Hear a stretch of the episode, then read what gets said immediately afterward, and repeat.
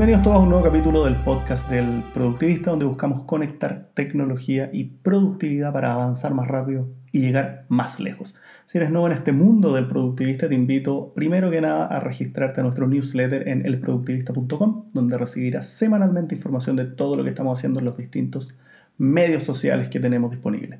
Y en segundo lugar, visitar nuestro canal de YouTube, El Productivista, también ahí lo puedes encontrar, donde publicamos semanalmente distintos videos en formatos de tutoriales, de aplicaciones y de metodologías de productividad que pueden ser muy, muy útiles al momento de apalancar toda la tecnología, ya sean aparatos o en software, hardware o software, para ser más productivo. Y vamos al tema de hoy, que es un tema bien... Eh, bien atingente no solo de ahora, sino que desde que partió todo este tema de la digitalización, eh, que es el tema de los correos electrónicos y el cáncer que es el manejo de los correos electrónicos, ¿no? Eh, desde un punto de vista de productividad, eh, antes de que hubiesen acceso a los correos electrónicos, este era el, sanadú de, de, la productividad, ¿no? Imagínate poder comunicarte en tiempo real y asíncronamente con cualquier persona y enviar documentos adjuntos que pueden ser modificados, respondidos, etc. Y más aún si le conectas a eso el acceso prácticamente universal que hay en los correos en términos de plataforma. Por lo tanto, acceder en todo momento a todo tipo de información era algo maravilloso. El problema es que hoy día se nos ha ido de las manos, no solo un poco, sino que bastante, en términos de cómo nos relacionamos con e interactuamos con este tipo de información. Y no solo con el tema de los correos electrónicos, aquí se puede sumar de alguna manera todo lo que está pasando con WhatsApp, iMessage y cualquier otro sistema de mensajería personal que utilice.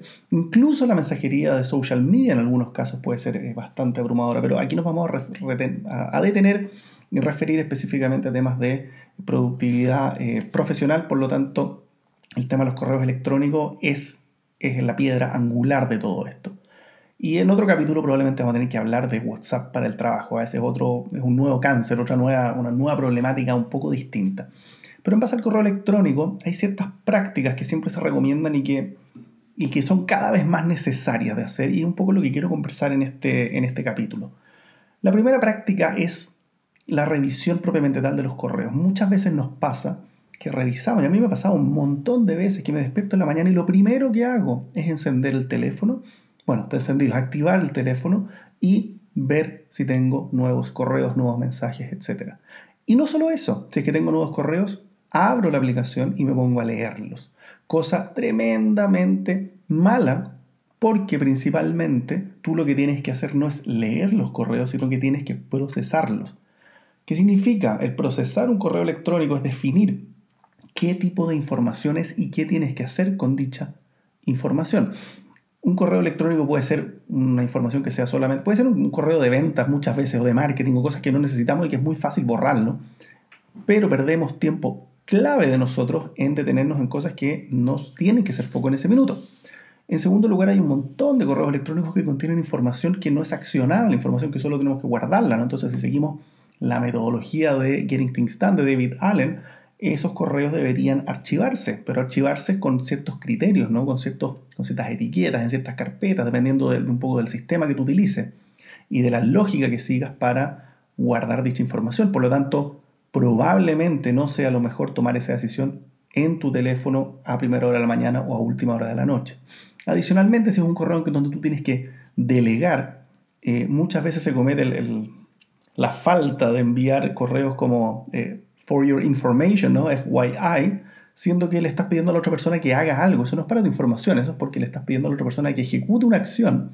Sin embargo, no tienes tiempo porque estás en el teléfono en la mañana y no te das el tiempo de específicamente decir qué esperas de la otra persona. Por lo tanto, estás dando una instrucción que es muy mala, muy, muy mala.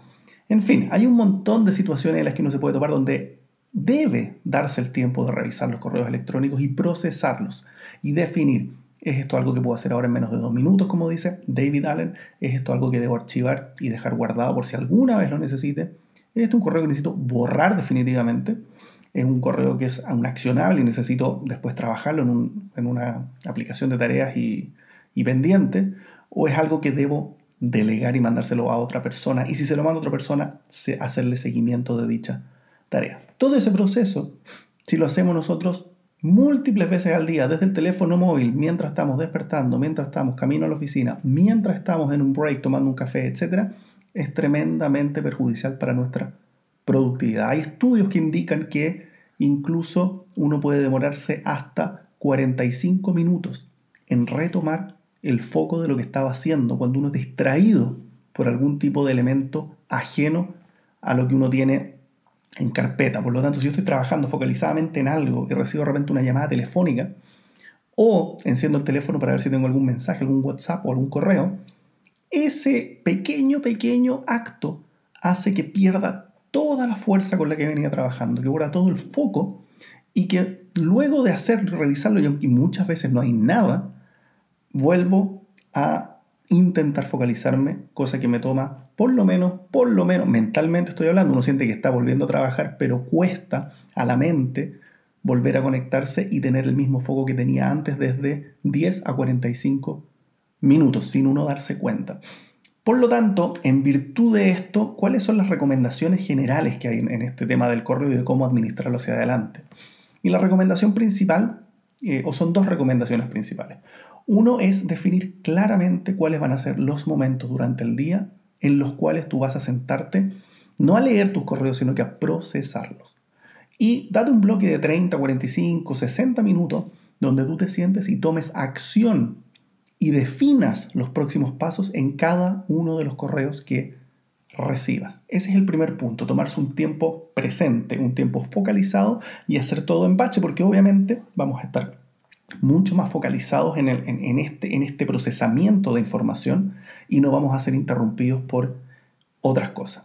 Y el segundo, la segunda mm, recomendación es hacer este proceso no más de tres veces al día y hacerlo muy conscientemente, no hacerlo en el teléfono, no hacerlo en un momento de donde uno tiene tiempo libre cosas así. Es más, la recomendación es no revisar los correos más de tres veces al día, porque cuando los revisas no los lees, sino que los procesas.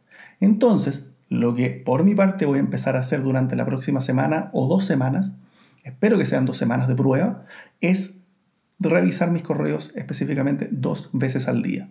La primera vez durante la mañana, como primera cosa en la mañana después de la rutina obviamente matutina, que implica, eh, puede implicar diversas cosas para cada uno de nosotros, pero implica incluso eh, para gente leer, escribir en el journal, leer las noticias, qué sé yo. Ahí, después de todo eso, procesar los correos y darse un buen tiempo para procesar los correos en la mañana y no perderse de nada. Y segundo, al finalizar el día.